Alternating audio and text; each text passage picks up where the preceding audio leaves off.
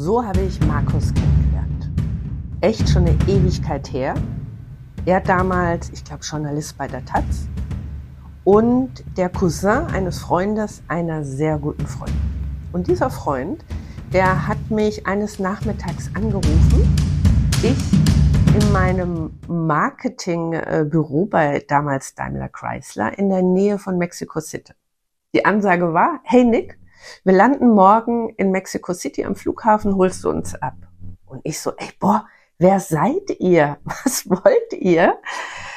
Ja, gesagt, getan. Und äh, ja, ich hatte mit diesen zwei Jungs eine sensationelle Zeit auf den Dachterrassen und Innenhöfen Mexico Cities. Meistens hatten wir einen leckeren Cocktail in der Hand. Und ja, waren direkt immer in intensiven, heftigsten Diskussionen über Gott und die Welt. Es war ganz wenig Platz für Smalltalk und ganz viel für die großen Fragen des Lebens. Interessant für mich als absolutes Südlicht. Ne?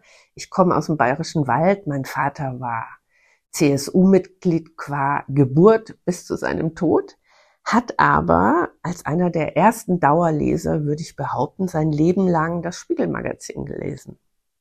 Tja, und Markus kommt aus dem Ruhrpott und hat mir die mir total unbekannte Welt der Arbeiterschaft näher gebracht und damit auch der Arbeiterpartei SPD.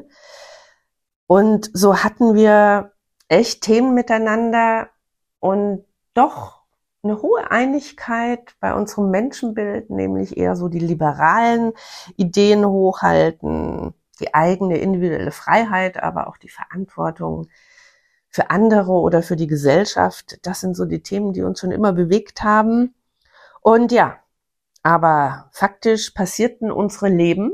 Ich in meiner Konzernwelt, immer wieder dazwischen in die große, weite Welt gereist, um mich davon zu erholen. Und Markus reüssierte als Journalist, als Reporter bei der Taz, wie gesagt, bei der SZ. Er ist Redenschreiber geworden für große Köpfe unserer Politik.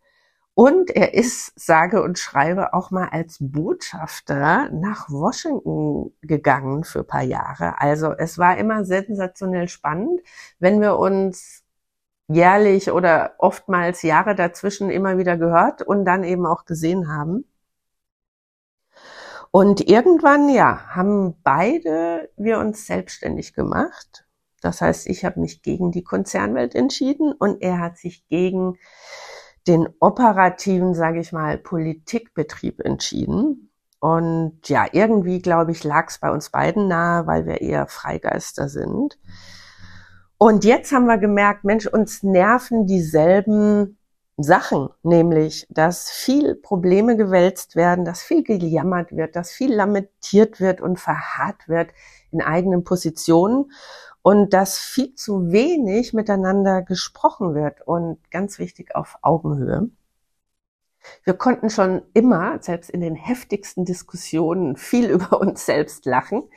Wir konnten uns auch darauf hinweisen, wenn wir uns total vergaloppiert haben in irgendeiner Argumentationskette, die irgendwie zu nichts geführt hat.